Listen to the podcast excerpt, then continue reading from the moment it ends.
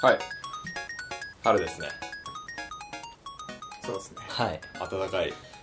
今日日のこの頃ですが今日日の今頃日日の頃って 何分からんいやでもあったかいマジで今日なんか汗かいちゃったもん昨日寒かったのにねね昨日雨降ったしなそうそんな感じでゲーム事変も今回も始めていきたい と思います今日今回は第何回でしょうか今回はに、えー、29回おーはいおはいということで、まあ、ゲーム事変というのはゲームが大好きな美大生3人がゲームの話を中心にデザインやアートの話などを絡めながらまったり語らうネットラジオですということで、はいーはいはい、新年度初収録ということでああ新年度ねそそうだわ4月になったもんね皆さん新級おめでとうございますおめでとうございますよかったよかったた新級できたあー、やばいな俺ね新級ちょっと危なかったのねこれあの必修落としちゃダメな学科の授業がああってーあ言ってたなそれのテストぶっちしてブッチしてってなんだ よなんか出なかったんだよなんか寝坊してそれなりに出なくてもいいと思ったってこいやもうなんか寝坊 してあともう起きたら時間過ぎてたらしょうがないじゃんね もう時間ちょっと過ぎてたんだよとあ でなんかもう今から「あのやべえ!」っつってダッシュで行くあのガッツねえわ俺と思ってなんかああと思ってそのまま寝たんだけどそして後日なんか「おい」って言われて教授教授になんかテストをなんか普通ならそこで多分落とされるんだけどああ多分教授がめっちゃ優しかったのもあってあの追加課題やれよお落ちるぞみたいに言われてああ追加課題やったんだけど追加課題がめっちゃきつかったあマジで何やめっったちゃのきつかったなんか、うんその先生がマーケティングの先生だから、あえっと、多分本棚にあるんだけどコトラフィリップ・コトラっていうあのマーケティングのなんか俺か学者なのかなちょっと偉い人がいてーその人があの書いてるコトラのマーケティング入門みたいな本を読んで、うんそれのなんか何百字で結構結構あるよこれ量うん何百字であのまとめろみたいな、うんでさらにそのまとめプラスこれを読んだ上であアップルとダイソンの経営の違いをまだ何何百字でまとめろみたいえはは面白いななんかよ3日間ぐらい家に缶詰でずっとやってたんだ けどあー使ったビジネス書みたいだなもうコトラになれたねよくでわもからこれない面白かったコトラうんこれ読んだ後になんかマーケティングおもろくねと思ってあのもしドラ読んだんだけどあもしもドラんあドラッカーもしも高校野球のマネージャーがドラッカーを読んだらそうそうそれがそれ読んだけど面白くて、でその後ドラッカーの元のやつも読んだんだけど、面白かったねへ顧客志向競争戦略ソーシャルマーケティングマーケティングって何マーケティングの代名詞とまで言われ世界中のマーケターに大きな影響を与え続けるフィリップ・コトラ教授の理論を分かりやすくコンパクトに解説あご存命の方なんですねそうなんじゃないこの「コトラー入門」っていう本はなんか第十何なんかもうすごい数吸ってる、うんまあ面白かったな了解ですマーケティングそれ最近の話なのかちょっとわかんないけど最近じゃねえな俺何なんかあるじゃん最近っていうえーっとね任天堂時っていうなんじゃそ おれまた任天堂任天堂任天堂ばっかだよあのクラブ任天堂のうん会員特典なんだけど あ俺ももらえるやつだなそれクラブ任天堂っていうう、んあの任天堂のあのーなんだろうなんつうんだあれなんなんて言うんだろうファンクラブソフト買ったらコードが入っててそうそうそうそうコード入力するとポイント貯まってそのポイントでプレゼントがもらえるそう会へー会員あー会員サービスサイ,、うん、サービスかはいがあって、うんでそこのえっ、と去年去年かな去年の、えー、と会員特典であのー任天堂時っていうゲームの、えっ、とデータが、えー、とダウンロードでもらえるんですよはいあのある程度ソフトを買ってる人は、でそれの、えーダウンロード開始が、えー、とついこの前で,、でそれをダウンロードしたんだけどなんかね、まあ、ゲーム自体はななんつうのかなあれ アクションカードゲーム RPG すごろくみたいなあなんかちょっとよくわかんない感じなんだけど、そのタイトルは任天堂じゃんそう、任天堂寺っていう、あの、お札で戦うゲームかなへー。なんか、陰陽師の主人公が、おうあの、姿の見えない、なんか化け物を、と戦いながら、進んでいくみたいなゲームで、うんうんまあ、俺もまだやり始めてる段階だから、あんまり触ってないんだけど、あの、面白いのが、その、クラブ任天堂の中から、その、任天堂時っていうのがもらえるのは、その、ある程度ソフトを買った人、なんか、会員の中にもランクがあって、ーそのランクの一定より上の人じゃもらえないんだけど、うんでその人たち向けの専用の SNS があって、へええそんなんあるんだそう俺知らねえわ 昨日俺会員だけど昨日、一昨日かなんかにオープンして、知らねえわ何そのやばいなビップルームみたいなそうそうそうそう、マジそんな感じで、選ばれし任天堂マニアたちが要はその、任天堂マニアっていうか、その、任天堂時のユーザー専用。 ああそう任天堂同時のユーザーそさうんそうそうそう。狭っそう だだいぶ狭いんだけどしかもそれが5月には閉まるみ たいな超スピード、ハイスピードサービスなんだけどでそれでもう昨日とか見た段階であの最初の回でこれから始めますとかダウンロード開始しましたみたいなのが書いてあったりとかしてなんかさすがに対応が早いなと思ってさこういうウェブサービスとかそういうのを始めるのってあの割となんだバイタリティっていうかさ瞬発力っていうかがいるじゃないあの俺らがさこのゲーム自販始める時もさ配信と同時にツイッターのアカウント作ってああホームページも同時に公開してみたいなことやってたけど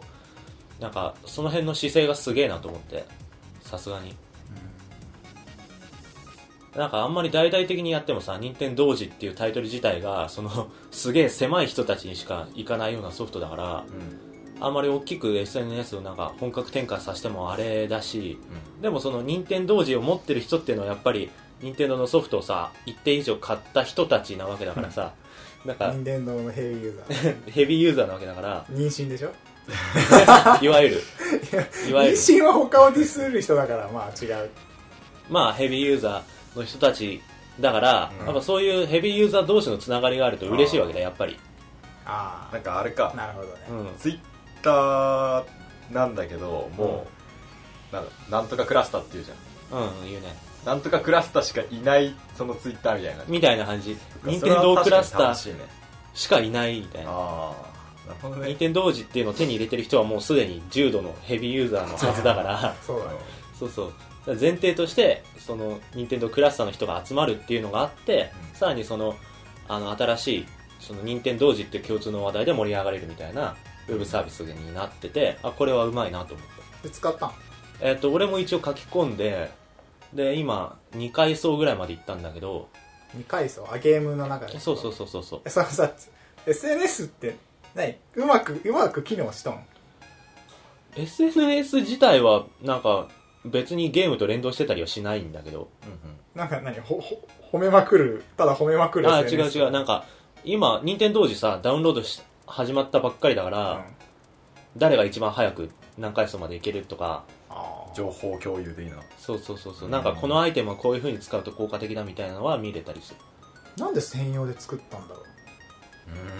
何が目的なんだろう専用の方がよりだから狭くできるからじゃないの無駄に広くしちゃってもさ間口広くしちゃっても任天堂時もう任天堂ユーザーの中から見ても任天堂時に触れる人の方が少ないじゃんあだからあんまりなんかその広く浅くやるやるよりはその持ってる人たちに向けて深く狭くやった方が効果的なんじゃないのこういうのはなんか実験とかしたい感じするけどね5月で締めるって言われるとうんうんそんな狙いがある気がするーなんか普通に何もしない方が話題は広がりそうな気がするけどああそあっんかま大っぴらにしたくないあとかねだから多分そのなんだろう SNS 自体もうん任天堂上ダウンロードした人しか知らないようなものなんだ多分そっかあーソフトの引き換えみたいなページがあってそこそこに唯一リンクが貼ってあるぐらいであんまり任天堂のホームページとかには載ってなかったりとかなんか試してんのかね試してるのはだろうねだからそういう実験的なところも含めてそういうなんだ会員特典っていう任天堂人の立ち位置と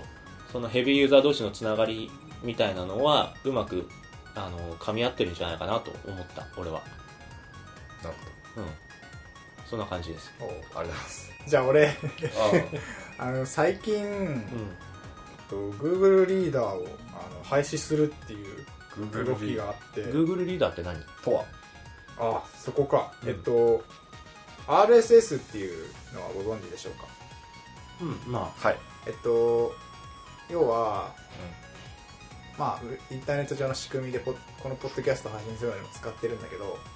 RSS っていう決まりに沿って、えっと、ブログを更新するとえウェブ上のエンジンがその RSS 上にあるデータだけを引っ張ってきてあうん自分の RSS リーダー上でまあ Twitter でいうフォローみたい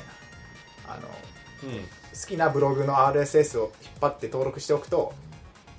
ちゃんと記事だけがこう抽出されてバーって並んでくれるみたいなサービスがあって、うんで俺はそれをめちゃくちゃ使ってたヘビーユーザーだったんだけどう例えば「何々ブログ何々ブログ」って言って RSS を登録登録登録ってやっといてで飯食う時とか朝起きてちょっと経った時とかにこう iPhone でバーって Google リーダーを開いてんうんバーってこうそれぞれのブログの新着記事を見てで大体それってタイトルと出だしとなんかちっちゃい画像とかでバーって見れるんだけど、うんそこから興味ありそうななんかおって思うやつ以外はバーってもう既読にしていってうんでなんか面白そうな記事だけバーって読むみたいなうんでなんか結構がっつりした記事だったらうわ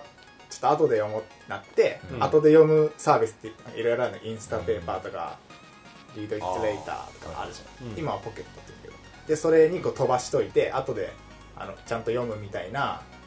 あの俺はそういう情報の漁り方をしてて、うん多分人によって違うんだけどなんかツイッターで済ませちゃうとか Facebook で済ませちゃう新聞とかいろいろある俺はその Google リーダーを使ってそれをを見る iPhone のアプリで見てたんだけど、その Google リーダーがうん終わりますと、うん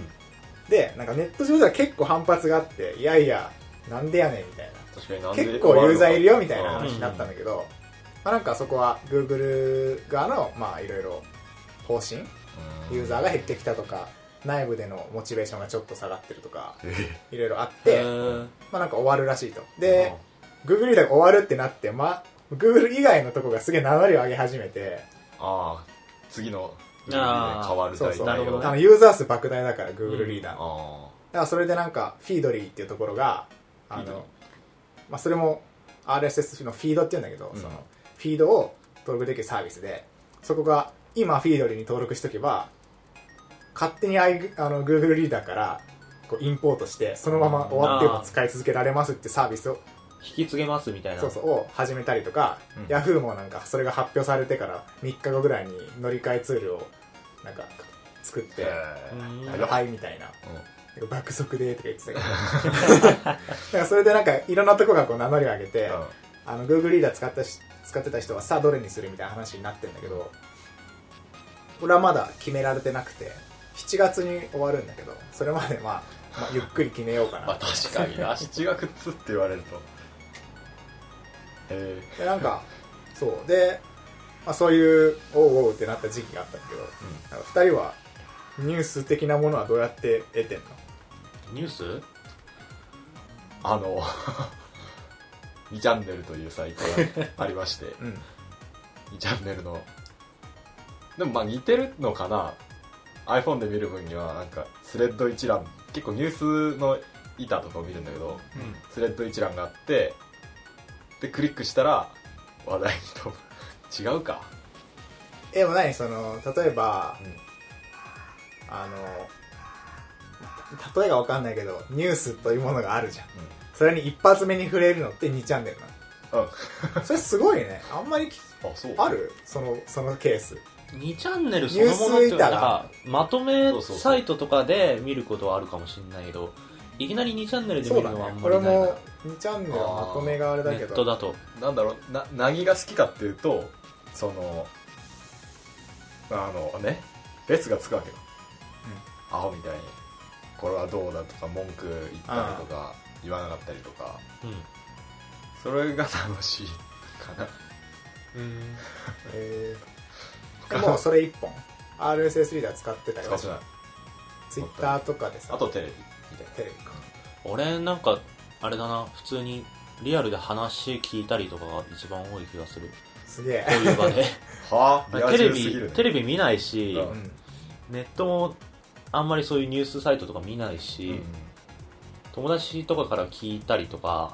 親と話してとかあーそういうのが多いそうなんだかも新聞読んでそうだけどな俺 あ新聞はねある確かにマジかよあのバーって朝なんか流し読みして気になったのがあったらちょっと読むぐらいはしてるけど、なんだろうなであの話の中で気になったのがあったらそれを自分で調べるみたいなのが一番多いと思なるほどねうなんありがとうかございうんま、すだからあんまり RSS とか使わないかなまあなんかそう RSS リーダー Google がやめるっていうのはなんうか、んパッと見あれ RSS リーダーのなんか流れ終わったのみたいな空気になってたんだけどいやいやみたいななんか結構面白い流れだったへーいろんなところいろんな IT 系のブログが Google リーダーが終わるみたいな記事上げたりとかうん Google リーダーの後釜はこれだみたいな記事書いたりとかでなんかね面白いんだけどハテナブックマークとかあれはとは違う感じ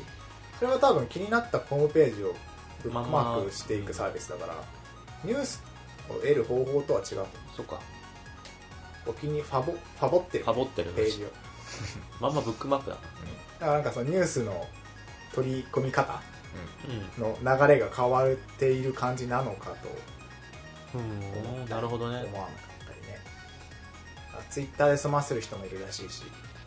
今だとそうだあねの記事を引っ張ってくる人が友達っていう状況になったりとかうん Facebook でそっかなんかそれそれってさもう自分の友達の記事だからさあの偏るねその人が好きな記事しか、あで RSS リーダーもどちらかというと自分が登録したブログしかそうだね来ないから偏るなんかなんかまあニュースというもののなんか変変化に相互期待そうおもろいな なんかそれで一本いけそうな感じがすごいするんだけど情報の源とは何かみたいなまあ話、また話そうよま俺がその RSS リーダー何に何に選んだかとかあ後釜をね全く分かんないから あそうだね聞かせてください俺しか使ってないもんね、使ってるのかなアプリとかであるんだじゃあリーダーっていうのはめっちゃあるあそう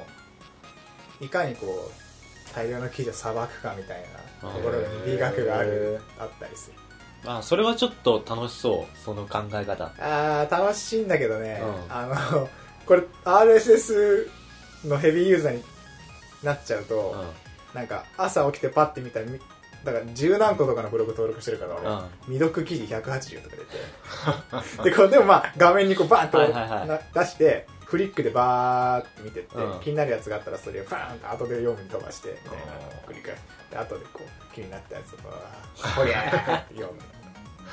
ああなるほどね たまになんか忙しくて見れない時に、うんその日の夜に初めて見たら、うん未読300とか出てだ からその時になんかそれ結わーおっ構てなるこの結構倦怠感がすごいだるくなるなそれでもでもニュースの得方としては結構メジャーな方法、IT 系ではメジャーな方法っぽいから、まあなんかこのこれが機会に興味あった人はちょっと調べてみるはいといいはいかもしれないです、ウェイウェイえはいじゃあジミーさんジミーさんね考えたんだけど本当になち何ょっもと暴いていきますかえまたまたジミーの一週間暴いくやなんかあればいいんだけど本当に分かんねえななんかあったっけ俺俺てかじゃあ言ってた特にないんだったらガチでこの一週間何してたかみたいなちょっと待って分かっ たあの最近無理 やり最近ツイジミッーターはをこんな生活をしてるみたいな話をちょっと待って最近ツイッターで「今日は何した?」って結構言ってた気がするからそれを見て考えますなんか映画見たんでしょジミーさん確かあえー、 そうなんですよ映画を見ましたほおうあのー映画の日ってあるじゃないですかううん映画の日うんあるねっていうのは、えー、と毎月1日でなんか映画の組合かなんかに入ってるところは映画みんな1000円なんのうんうんいつでもレートショーでも何でもで映画の日だっつって3人で映画見に行っとってねえで3人ってああのここで言う3人とはあの野田井さんと芦村さんのゲーム事変の3人へえ、うんいやあのそうなんだ3日前のことなんですけ どうん、忘れてたあへーそうかあ忘れてたであの見に行って俺以外の2人が「ドラえもん」見て俺は俺と農大は「シュガーラッシュ」を見たっていう状況 であれそういうだなもうそういう話でし下手くそだなでででそょれででシュガーラッシュを見てシュガーラッシュ面白いなって思ったんでその話をしたいと思いま今日すうんえい、えーいシュガーラッシュつうわけで今回のテーマはシュガーラッシウィーシュガーラッシュねだねュね面白かったねい面や白かったーねよかったうん本当にその話する感じする感じなんでで、ネタバレどうするなんかエヴァの時みたいな感じで前編後編みたいに分けるネタバレありな方となしな方とうんいやでもなんかネタバレしなくても別に話せそうな感じの映画でなんか俺前回さネタバレ使ったけどさじゃあ今回、えっと見てない人がうん見たくなるプレゼンぐらいのプレゼギンリギリネタバレしないあー感じでいいかないいいんじゃないやってみましょうなんか前回さネタバレのみ聞きたいけど見てないから聞けないみたいな人がちらほらいたからああエヴァの時ねうんなんはかいそれは残念だなと思って了解ですじゃあそんな感じで、まあ頑張ってみましょ今日はシュガーラッシュの話をしますということでうはいよろしくお願いしますお願いしおま願いします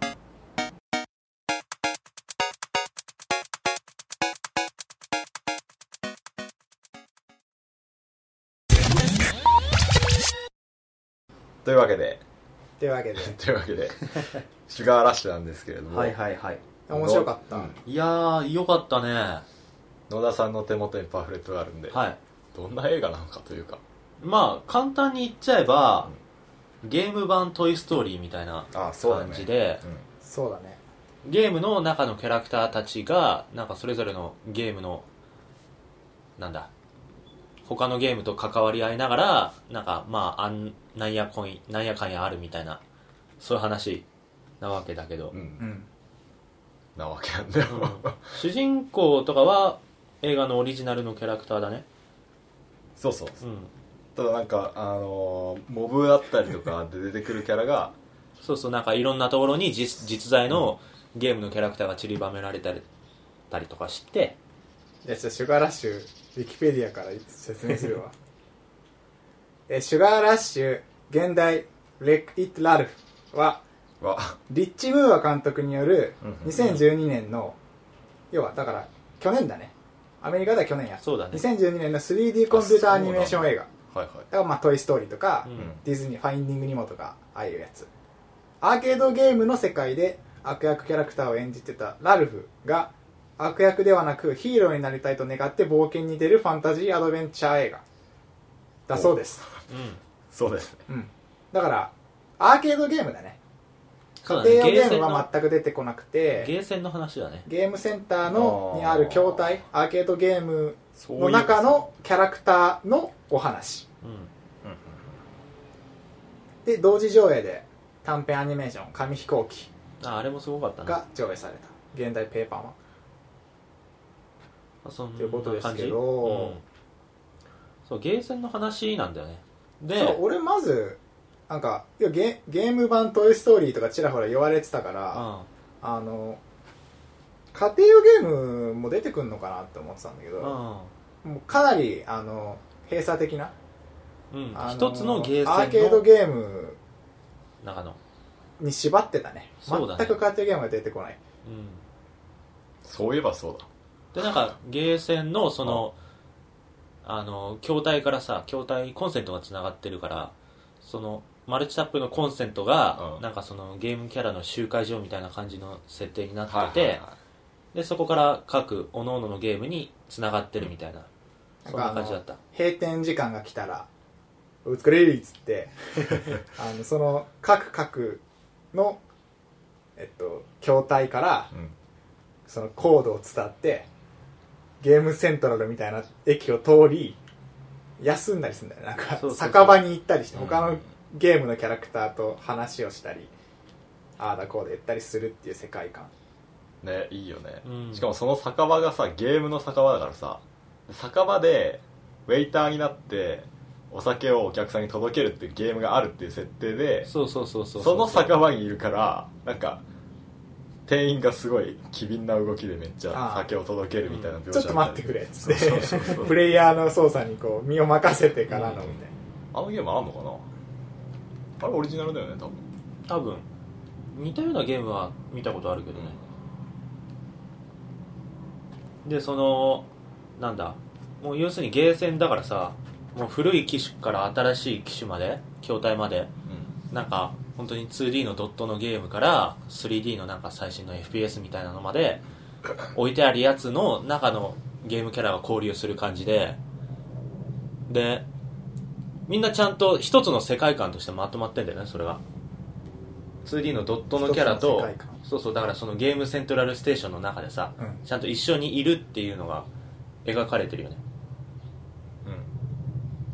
うんそうね なんかそれは一回こうなんかメタなところに落とし込んでてそうそうなんか私はこういう設定だからってキャラが認識してるから、うんあそういうなんかつながりがあるんでわ私たちはゲームの中にいるって分かってるうんのがねすあごいといいやっぱり描写が同じレベルになちゃんとなってるっていう、あのそうそうドットのキャラもドットのまんまじゃなくてちゃんと 3D のキャラと一緒にいても違和感ないんだけど動きはドットっぽい動きになってたりとかあそういう感じのあの一定レベルで揃えるところまで描写されてるしあねあれは相ど当うすごいどう話していく良かったところっていうか、何が好きなんつってなんで面白かったかって話だと思うんだけど、うんまあ、やっぱり、まずゲーム好きにわしかわからないネネタっていうかまずそのゲームってもがの多いっを、ていう感じかなうん、ゲームっていう題材っていう時点で俺らはもう興味が湧くわけだけどいやなんかあのーゲームが流行ってるからゲームを題材にしましたって感じじゃなくてじゃないね、監督もゲーム好きらしいし、あのゲーム好きがあーってなる、うんえっと、シチュエーションとか文脈みたいなものがふんだんに盛り込まれているっていうのは見ててすげえニヤニヤできたなんか例えばこれはもう俺は俺の判断でネタバレじゃないって思うとこまで話すけど、うんあの、ゲーム、あの、映画内で、あるキャラクターが、ちょっとあの、パニックを起こして、うわーっつって走るんだけど、で壁にぶつかるんだけど、こうドンってぶつかるんじゃなくて、ゲームでよくある壁に向かって走ると、ぬるぬるぬるっつって、こう、足は動いてるんだけど進まなくて、あちょっと斜めにこうスライドしながら壁にこう、 伝って、あ分か壁るのところをみたいなんかズルズルズルってそうそいいうね。そういうのとかね。最高あの ちゃんとゲームのその、にやりとできる文脈が入ってたりね。うんうんあとなんかキャラの 2D のキャラの動きがさっきも言ったけど 2D っぽく、まあ、具体的に言うとフレームが少ないっていうか中抜きがないんだよねそう。腕手をを上げるっていうのそうそうは上げ、る下と上の2個を。そうそうそうパッパッパッみたいなあー上げてるところと下げてるところしかないみたいな動きをしたりとかそういうところもなんかゲームっぽいし、うんあとなんかなんかそういメうタなところで言うとコナミコナコマンドとかね、あ出てたねううんん、ネスが、ネスっていうか、あの、海外のファミコンのコントローラーがかなり重要なところで出てき出たてりきとたりか、とか、その、ゲーム好きにしかわからない文脈を、ちゃんと入れてて、こう、そうはいはいはいみたい なのが、めちゃくちゃあったんだよね。確かすげえなんか散りばめられてたっていうレベルじゃないのもう一面それだった感じによ、うんずっとあと、その、なんかゲ、日本がやっぱゲーム大国って言われているから、日本に対する敬意とかがちゃんとあるっぽくて、えーあの、ゲーム文化の表現うんとかは、ファミ通に、あの、協力を仰いでるらしあ監修したっくすねへて、えまあ、ど、どこを仰いでるのかわかんないけど確か、なんかその、例えば、バグっていう言葉に対するなんか認識の仕方とあかーかな多分こっちのゲーム文化っていうか多分そういうとこなんだろうねなのかね、うんなんかもうちょっとわかんないけどあとなんかあのシュガーラッシュもあの主人公の悪役のラルフともう一人ヒロインがいるわけだけどそのあのヒロイン側のゲームのシュガーラッシュってゲームの中の世界観、うんそこの女の子のファッションとかはあの日本のは渋谷だっけ原宿だ原っけ宿が原宿ファッションみ原たいな宿の可を愛いってやつだね、うんええ元にしてるっていう話が確かあにったりとかあのキャリーパミュパミュが頭にめちゃくちゃつけてたから キャリーだったっけなちょっとごめん忘れたけど原宿のそのそういうモデルの子がうん頭にすごい、あの漬物つけてたかおら菓子みたいなあのフィアリのバネロペの頭にはめっちゃキャンディーつけましたみたいなのとか、へえ色使いとかうんも原宿っぽくしたって言ってるキャンディーポップみたいな感じって言ってであのーそのキャラもさ AKB の とある女の子に似てるって言われてたりと かあのエンディングを AKB がた、うん日本のローカライズの歌じゃなくて、うんちゃんと、えあのテーマソングとして英歌っ語て版たでりもあれなんだね、うんそうそうそうへたりしたりとかしてて、日本へのなんかリスペクトみたいなのもちゃんと感じれるとこが嬉しかったのーもある、じゃあそんな感じ で今日はそれ今回がは 早っそれがない好きだったとこパロメーターが好きだった感じみんなだと思うなんかそのストーリー自体はそんなにねあのこう来たかみたいなのとか、それはちょっと予想できなかったって展開は俺はあんまなくてあ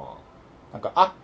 まあそうだよねっていうあの、納得の何王道そっかだと俺は思ったまあ確かにまあまあ見てるしね王道俺ディズニーとか王ピクサー道ストーリーをうんゲームに当てはめたらこうなったって感じではあったな、うんなんかあそうの、ピクサーとかディズニーの映画を見てと思うのは、どれも、あの、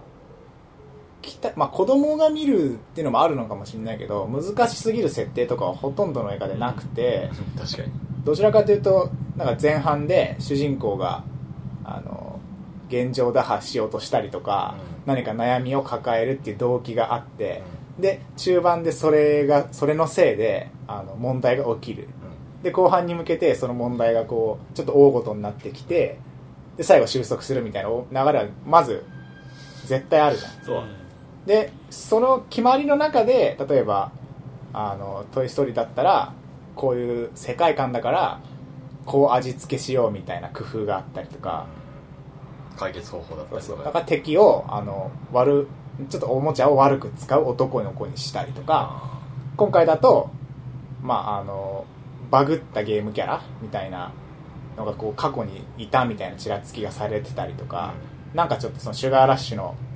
世界の王様とかがあの意地悪してきたりみたいな、そういう味付けがされててそこがなんか俺はあうまいなって思う要素なんだよね決まってる王道の中でどうんあ味付けをするかみたいなディズニーの映画見ると大体の流れは一緒だからねどれ もまあそうだねまあ一緒なりにしてもさなんだろうそういう味付けのせいか見せ方がうまいのか分かんないけどすげえ感情移入できて、どうせハッピーエンドになるって分かってんだよそうそうそでこれネタバレか分かんないけどまあハッピーエンドになるじゃん映画はこのこういううディズニーはね絶対ハッピーエンドだからね、でなるって分かってんだけど途中マジであのもうああもう肺を解決してくれって思うしうん、解決したらしたで超感動して泣きそうになるし、うんでも感情移入をめっちゃさせられるとどんな王道でも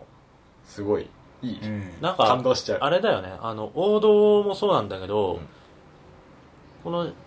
まあ今回の「シュガーラッシュ」に限らずだけどさ大体あの問題がさ一つじゃなくてさ二つ三つぐらい並行して進んでるよね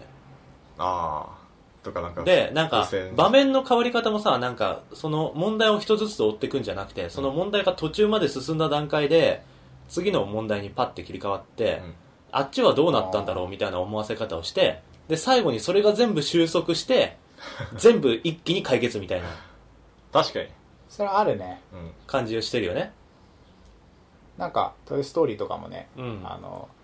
バズ側とウッディ側でちょっと視点が違ったりとかそうそうそうそうあるもんねあっちはどうなってんだろうどうなってんだろうってのをずっと常に思わせといてうんでちゃんとそれを最後消化してくれるっていう、やっぱ構成はすげえうまいしなんかちょっとした伏線とかも全部ちゃんと回収してくれるよねねなんか、なんかね設定を殺さないよね何にしてそもうそうそう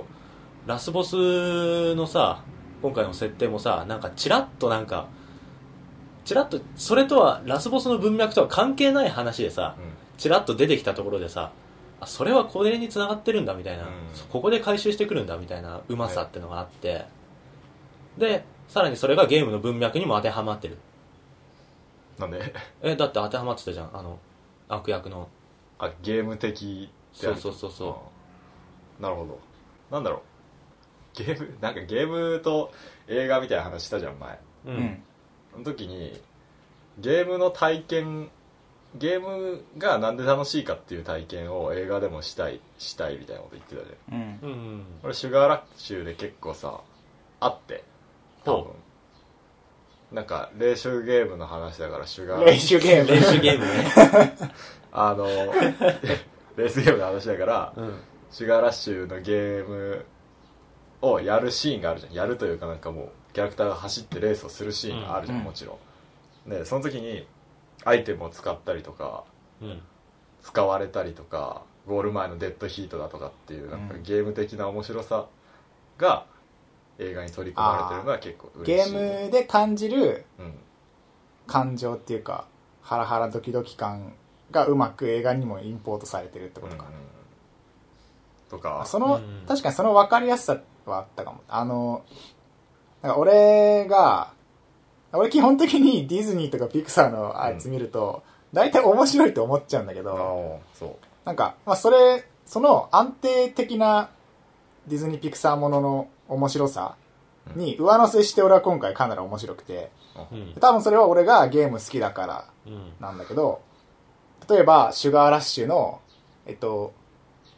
映画内のシュガーラッシュっていうゲームのロゴが、むっちゃマリオカートをオマオマージュしてるな、これっていうのが分かったりとか あえっと、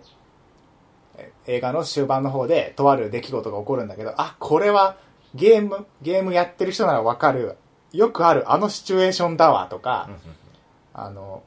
シュガーラッシュっていう世界観が、まあ、お菓子のレースゲームの世界観なんだけど、例えば、レース中に使う、んレースのコースの形状だったり、うん展開の仕方が、はい、マリオカートだわっていう、その、パンフレットとかでもマリオカートは、あの、意識したっていうふうに言ってるし、うんあと、それ以外のゲーム、例えば、ヒーローズデューティーっていうシューティングゲームが出てくるんだけど、うんまずタイトルがさ、コールオブデューティーのオマージュだあーし、そうね、あの、FPS によくある、あの、あの文脈とかいうのあのが感じ、うんちゃんと、あの、入れてあったりとか、うんあの、ゲームっていうのを使って、例えば、あの、主人公、ん登場キャラのうちの一人が異端っていうか、ヒロインがちょっとこう、そのステージでは嫌われている、その世界観で嫌われているみたいな設定もう、んちゃんとなぜかっていうのは、あーあの、ゲームの文脈でちゃんと語られてるし、うん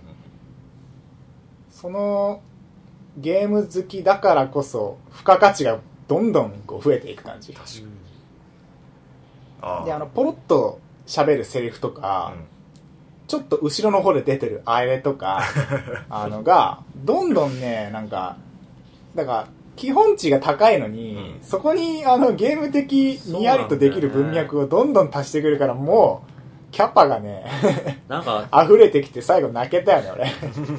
俺途中からちょっともうなんかうるうるだったうん俺いや泣けるよね結構ねというかなんか王道だからこそ細部の作り込みっていうところが多分重要でう、んさっきも言ったけどストーリーの最後ハッピーエンドだろみたいなのは予想ついちゃうわけじゃ、うんんだけどそこに至るまでのディティールというか世界観の作り込みみたいのがとにかくディズニーとかピクサーはすごくてもうなんかただ単に画面の描写もそうだしあとキャラクターについての設定とかもそうだしあの背景とかの書き込みとかもそうだし全てがなんかレベルが高いからさやっぱり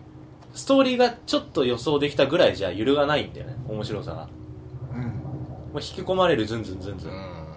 そこはもうあれだよ前提だからね、うんなんか例えば敵キャラが出てきたらまあ最後こいつは倒すだろうっていうのはあるからこっちうんに、ななぜそうそこまで行くのかっていう過程をちゃんとこう出す、うん、最後の敵が死ぬっていう死ぬっていうか倒すうんっていう期待をギリギリのラインで裏切る感じそれがすげえ俺は好きなのもうなんかこの映画の世界観ってさあの俺らの妄想の体現みたいなところがあってあ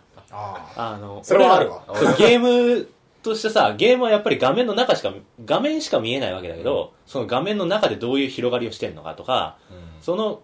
違うゲームのキャラクター同士があったらこんなこと話すんだろうなみたいなのをのちょっと妄想みたいなのがまさに実現した感じで、しかもそれをやってるのがディズニーだからレベル高いの分かってるの、うんだからもうすごい期待値ガンガン上がるじゃんもうなんかそれだけでもう面白いその設定聞くだけでも面白いいや俺はなんかさそでれさすごいあ何ああなんかさっき言ってた「ヒーローズ・デューティー」だっけ、ううんっんていうゲームがあの作中のゲームがさあの FPS ゲームの中の世界を描くんだけど、で画面ユーザーが見てる画面のさ以外にもさ世界観がちゃんとあるじゃんうんでゲームのキャラたちはそのユーザーがユーザーをどういうふうに見てるのかみたいなのがあが描かれててあのあれでしょプレイヤーがえなんかだっけあの NPC がノンプレイヤーキャラクターが集合してるところにプレイヤーが来たぞっつってそうそうそうそう あのガシャンってねそうプレイヤーをこう何邪魔しないみたいなルールがこでう向こう側にあったりそうそうそうそうそうでそのプレイヤーのなんか画 プレイヤーが面来たぞ受けるプレイヤーが来たぞっつってなんか始まるまでカウント開始みたいなのがあって、で始まったらなんかその毎回同じ動きをしてるけどその動きにはこういう意図を持ってやってるみたいのが描かれててそうだなんなんかかお前プレイヤーの邪魔すんなっつったのかなって怒られ怒らてれるちかゃうら あなんか想像しちゃうよね自分がこうゲームオーバーってなってる画面の見えてないところではそうそうそうそうお前邪魔すんなそうそうそうそうそうなんかそういうなんか普段そういう妄想を考えてるのがまさに実現した感じで、うんもうすげえ面白いそれだけで細かい話抜きにしてそうもだねもうそれだけで興味を惹かれるような作品で、お俺なんかそのシュガーラッシュの魅力って本当にそこにあると思って、うんだから全てのゲームをハッピーエンドにするみたいな力があると思うシュガーラッシュははいはいはいはいはいはいあのまあなんだろう例えば途中でやめちゃったゲームとかハッピーエンドで終わんなかったゲームとかって、うんな頭の中にずっと残ってて記憶とか思い出のレベルで、でなんかこの子はなんかあれで死んじゃって世界作れなかったみたいな絶対思ってなくてもなんか真相にあ刺さってるわけ、うんーなるほどね あの記憶的な部こ分の映画に登場してない俺らが普段やってるようなゲームももしかしたら俺らが電源を切った後あでーそういうふうなあのてか仲良こくとをややっっててるるんじゃないかみたいな、やってると思うし、んなんかキャラクターってさ人格だからさうん、なんあのあんのよそうななんていうかお俺の中だけかもわかんないけど、うん俺的にはそういう意味も含めてあの裏で仲良くやってるんじゃないかなっていう期待感を感じさせてくれるっていう意味で、全てのゲームをハッピーエンドで終わらせてくれるような感じが、はいはいはいはいすごいすごいわかるそそれれ面白いななんかメタルギアのさあのなんだっけスネークとさ、うんかまいたちの夜の主人公とかのさゲームの話してるみたいなの考えたらさどんな話すんだろうとかああそれジミーのさ言ってることわかるんだけどその上で俺がざんちょっと残念だったのは、うんえっと、今回の「シュガーラッシュ」ってあのゲームセンターの話でしかないからあ俺ってゲームセンターそんなヘビーに行かないから、なんかねあの家庭用ゲームも出てほしかったなっていう気持ちがちょっとある、うんだからちょっと想像しちゃうなんか家庭用ゲームのコンセントからなんかさらにこうなんかサーバそーサーバーっていうかなんかディスク ディスクになんかこなんかあなんかつ次回作あったらそうなるのかもしれないけど、うんでもその地味に言うことは分かるわ、うん映画内に出てくるゲームだけじゃなくてゲームが好きな人たちっていう視聴者ううんのそのゲーム的な思い出とかうん文化をうん取り込んであげて映画内で祝福してあげるみたいなそうそうそうそれだからなんかすごい満足感あって「トイ・ストーリー」がやったことって結構そんな感じすんだよね、ああ捨すてたげえ分かるおそもれちゃとかそういう、ううんんそうそうそう確かにねアンセムみたいな感じでいいねあ分かるすげえ分かるそれだっかてら思やいっまぱしりそれ感じたね確かうに、ん、ゲーム好きこそ見るべき映画な感じ、ううんん絶対感動できるし、うんもう一人で見に行ってほしいでもできれば一人で泣いちゃうか それ あるあらの俺3人で見にちょっとジミーと話したんだけど、はいはいうん隣に知り合いがいると泣けないなんか泣きたかったマジかいや泣きたかったっていうのあは俺さ「シュガーラッシュ」俺一人で行ったんだけど、うんあの公開日にーうん待ちきれなくて行ったんだけど、でも泣いたねただあのそのジミーと農大が塩原市見たちょっと前に俺うん農大とドラえもん見たんだけど、俺ドラえもんでかなり来たんだけど、うんあのと左側が脳内で右側が前の作に足かけてる中学生だった涙引っ込むんだよななんかだけね えでもなさるほど前の作に足引っ込めてる人がさ隣にいたらさ、うんドラえもんの映画を見た体験の右端ぐらいにさ足が映ってる足足が ずっと映ってやだなそれはやだなそれはやなんかちょっと嫌だったんだけどまあでもそれも映画館ので確見るっていうそのあるなって思ってかまあ結構面白いのはなんか子供はやっぱあシュガーラッシュもそうだけど、分かりやすいところで爆笑したりとか,、うん俺らだとなんか結構あ なんか周りの目を感じ見てさ「あああはは」とか笑えないじゃんなんにかみたいなううんんクスみたいなあくまでわかるでも子供なんかバーって笑うし、あのこのこのこれこれ何みたいなのがちなんかすげえあーちょっと聞こえたりとかする感じがあのあやっぱ子供でも分かるんだろうなっていうか、バラエティ番組のクッパーみたいなそうだガねヤ音みたいな感じんか子供もいっぱいいたし子供も多分楽しんでてうんってことはゲーム抜きにしても俺は楽しめると思うんだけどシュガーラッシュはそれは思う、うんあ本当にだから多分これってなんか俺らゲーム好きだからうわーってなってるけど例えば魚好きな人が「ファインディングにも見た時さそれは いやいや、わかるよ、わかるよ。ファインディングニモでさ、その、蓬莱エソっていう深海魚が出てくるんだけへどー、それが出てきた時に、あ蓬莱エソだって俺思って、で、へー蓬莱エソっていうのはなんか体が透明なんだよ。どで、それがなんかあの、自分のなんか提灯あんこみたいな触手みたいのがついてて、うんそれをなんか、それになんかニモが釣られていっちゃうみたいなシーンがあるんだけど、そこの描写が、蓬莱エソならではの描写がしてあって、あ、すげえってなる部分はあるんだけど、ホーライエソっていうのを知ってた方が楽しめそうるそうそうそう。だけど、でも別にそれ抜きにしてもファインディングニモは楽しいって話で。あーなるほどねそういうところになんかわざわざ細かいところに引っかからなくても全体として楽しめる構成になってる、っていうのはもちろんディズニーのうまさだよねそこはそうだなんねかレトロゲームを知らない人でもさ単純に楽しめるっていうのはすごくいいうんうん最後になんかラルフがさあのレトロってのは何々で何々でみたいな古いけどいいってことだみたいなことを言うじゃんうん言うねエピローグみたいなとこででなんかもうそれもなんかそのレトロっていうのに触れたことがない世代の人たちへのフォローでもあるしレトロに触れたことがある人にとってはそのレトロ自分が触れてきたレトロをそういうふうに消化してもらったっていうさっき言った祝福じゃないけどそういうものにつながってるしうんだからもうどっちにしても楽しめるよね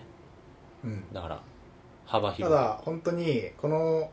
ポッドキャスト聞いてくれている人ならうん、多分ゲーム好きだろうからあゲーム好きな人はね見ろ 命令これはマ ジでもうねこれはねこれはね見見ないとダメだと思ううんあのあ見てないんだよね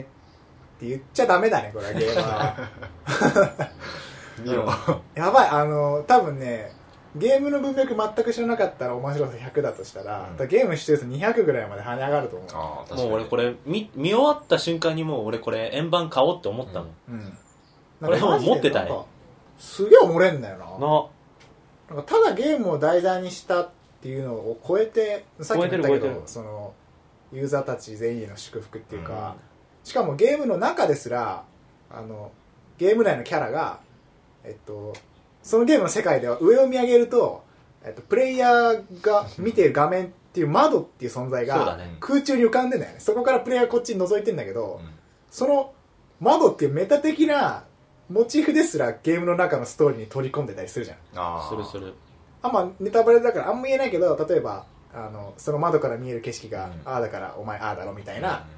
のとか、その設定をこう最後に持ってきて、うんそう、うわーみたいな。その窓越しに他のゲームを見てたりそとうかねそうそう。とか、なんか、ゲームセンターでよくある、それから筐体っていうものによくある、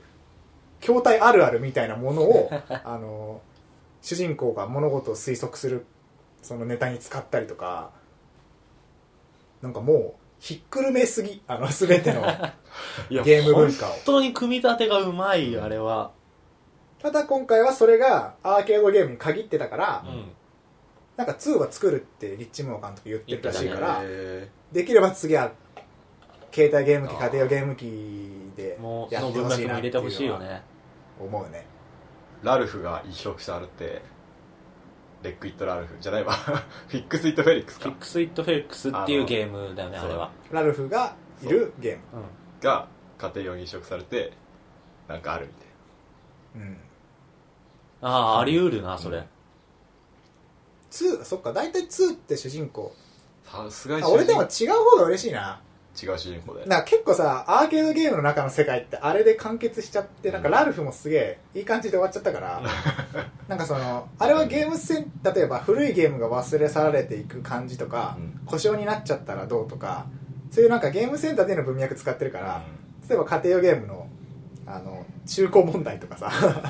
俺 ねあの海賊版そういうのをを使倒してってほしいくななんかすげえ面白い海賊版とかマジコンを倒してほしいなあれあー俺たちは円盤という帰る場所があるけどお前らダウンロード版はんとか面白すぎるそれなんかメタ的ななんかコントローラーとかさなんかげ家庭用にしかない文化あるじゃうんんパッドをこう本体に刺す刺すことでそのコードを伝ってんどうだなとか多分いろいろ考えようがあると思うんだけどあと常に機械がつきっぱなしじゃないっていうのもね家庭用だとなんかゲームセンターだとコンセントが抜かれちゃったらもうそのゲームは死ぬみたいあそなっかそっか感じになってたけどなんか家庭用ゲームは割と電源切って置いとくもんだし最近はなんかスリープモードみたいなのも増えたけどなんかゲームショップとかでもありそうだよねう続編、んトイ・ストーリー」でもちょっと出てきたけど売れたらなんか嬉しいみたいな「あああなた売れるのね」とか言ってああそんな感じでっていうのもはいーはいじゃあまあそんな感じじゃないでそんすなか感じだねいやー楽しいよねいや面白かったあのマジマジで見た方がいい 俺ももう一回見たよじゃあお便りとかは今回はあはいはいえー、っと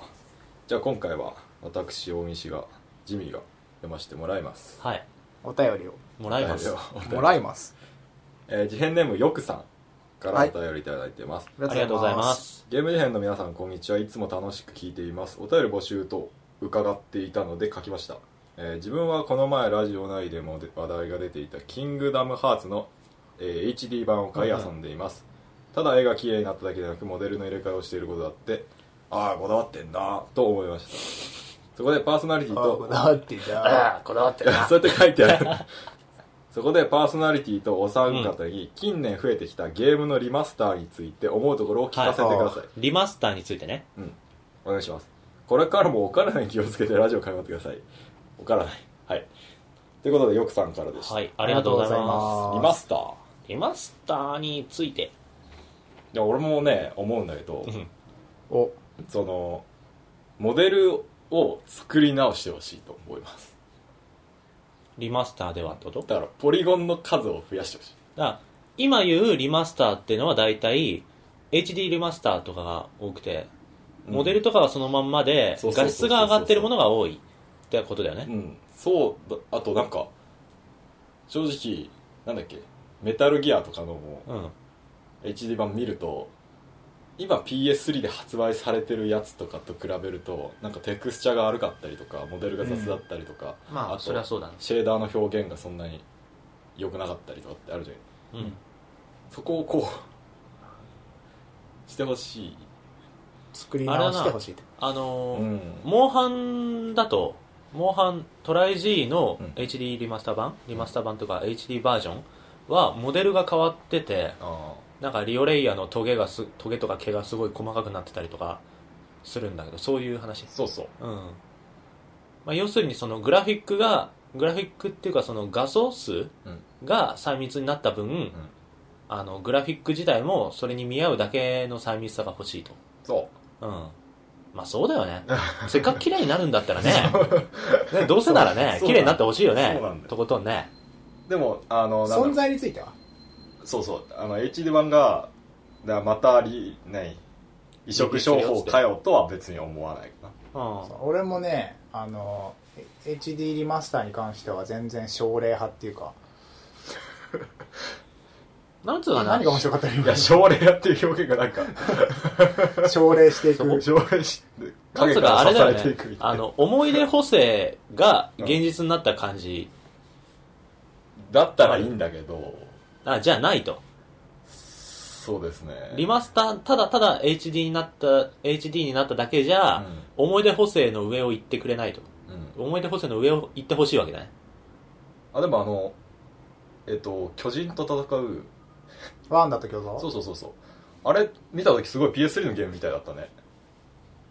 あれはなんかそれはも良かったのあかれわかはんだなっいてけど。元がいいもんだよ、ああ、そうなんだ。う、うんう同じ PS2 だけどねん。まあ俺もありだなありっていうか全然ポリゴン作り直してほしいとかもあんまない、あ、そうなんだ。ううんんなんかさポリゴン作り直るのは確かに嬉しいんだけど、例えば「ローマの休日」とか映画あるじゃんううんん。あれをあの似てるけど違う役者が あの現代で撮り直したみたいなああ。ーイジ。メージになんとなくなっちゃってああ別に俺例えばそれはねリメイクなんだよねそうなんだよねリマスターっリメイてクマスターもう一回やるって意味じゃんだうんうん。から素材はもうそのままあって書き出しんなんかその作り直しじゃなくて、もう一回マスターをマスターするって意味だから別にポリゴンそのままでも全然不満はなくあてなんだまあ、単で純もに綺麗になってる方がまあ嬉しいっちゃ嬉しいけーど、うん。それでさなんか顔つき変わったりすることもあり得るじゃんあなんかトゥームレイダーとかもさワン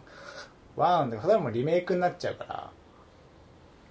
なんつうかあれだなそれはなんか当時のキャラしかいない場合はそうかもしんないけど例えばマリオとかカービィとかってあの代を重ねるごとに元になるイメージってのがどんどん新しくなってるじゃん、あ。ファミコン時代のマリオとうん今のあの Wii のマリオってさ説明書に載ってるマリオを比べた時に明らかにイメージが違って、で、確かに当時のなんかファミコン世代のゲームのイメージっていうのをただ単に持ってきただけだとあのもうマリオっていうイメージはどんどん変わってるから、現状でのマリオのイメージでこれをしたいっていうのはちょっとまた別の話かもしれないああ確かに「スーパーマリオ64」のうんハイディフィニッションリマスターとか言われても なんか違うことになりそうだねモデリング変えましたとか多分当時のうんあの64のモデルを使ったリメイリマスターよりもうん多分あの Wii のモデルを使ったリメイクの方が確かにそんなに違和感はないんじゃないかなマリオに関しては、なるほどうん俺はリマスターはまあそんな感じまあ、あんまり俺リマスター版やったことないからさそもそもあ俺がやってるゲームってそんなにリマスター版が出るようなゲームないんだよねうんああてかやり直した任天り堂任天堂はねあんまりリマ出スターさ版なないいからねえそう考えるとやり直したりするのリマスターが出たからこれとか言っ俺メタルギアソリッドやったよて、ね、やっぱ綺麗だから嬉しいみたいなとあと操作があのデュアルショック、んあ PSP のやつをリマスターしたやつがあってあははメタルそれは操作がやりやすくなったなとあと綺麗っていうのもあるしうんやっぱね綺麗だと単純に没入感がふいいそうかそうか単なんか例えば瓦礫がバーンってこっち飛んでくるとかも例えばポリゴンが飛んできてるのが明らかに分かるのとあのマジでリアルな瓦礫飛んでくるのってやっぱうんなんかドキドキするし、うんそれってさ単純な上書きはリマスターだけでそういう風に見えるようになるリマスターはないないかあまあ例えだけどねあー例えば、うん瓦礫が飛んでこないけうど、ん例えば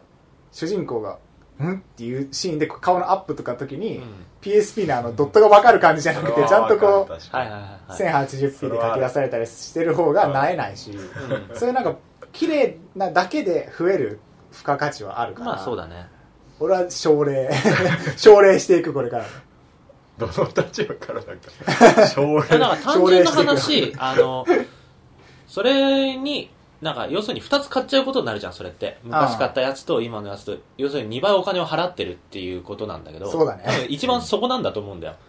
なんか世に言うリマスターっていうのは引っかかる人たちっていうのは、ああまたまたこれで商こ売れで買わすせるんののかっかていよう。それはなんかちょっとあるけどね3000とかだよね普通そんなにリマスターたあのフルプライスで売ったりしないうんリマスターはというかね、俺は別にそれに対してお金を払うことには全然構わないし、ほ俺もカーマンは好きだから買ううんかも好きなだから買うし、 さっき言ってたその映像が綺麗な付加価値っていうのに金払ってるっていうのでも全然納得できるんだけど、一番は多分それに金を払わないとそのプロジェクトはそこで終わるっていうああなんか逆多に分そこまで切羽詰まってる感じではないんだろうけどさあの例えを言うと林業ってあるじゃんうんあの木を育てるうんところであれってさ木がさ角材として売り物になるまで育てるのに何年もかかるんだけどその木を育ててる間って育ちきるまであのお金が入らないじゃん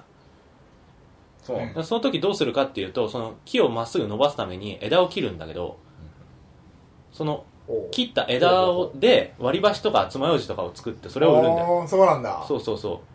だからそういうあの大きな収入の間に副収入がないと続いていかないんだよはね、いはいはいはいこのやつがなるほどなるほどだからシリーズものの中にリマスターとかリメイクが入っててもそのあ間でそのそのシリーズにはまだお金を稼げるだけの価値があるってことがメーカー側がわからないとそのシリーズそのものが収束しちゃうからうんうんうんうんそういうものの副収入っていうかあの行き過ぎとしても必要なものなんじゃないかなとは思うんなるほどううん俺もそれ聞いて奨励派になったわうん、リマスターだってやっぱりさリマスター売ってもしだよそこで完全に売れなかったら作ってる側もなんかあもうこれオワコンなのかなって思うじゃんだうん確かにうんさらなる赤字を出さなくて済むね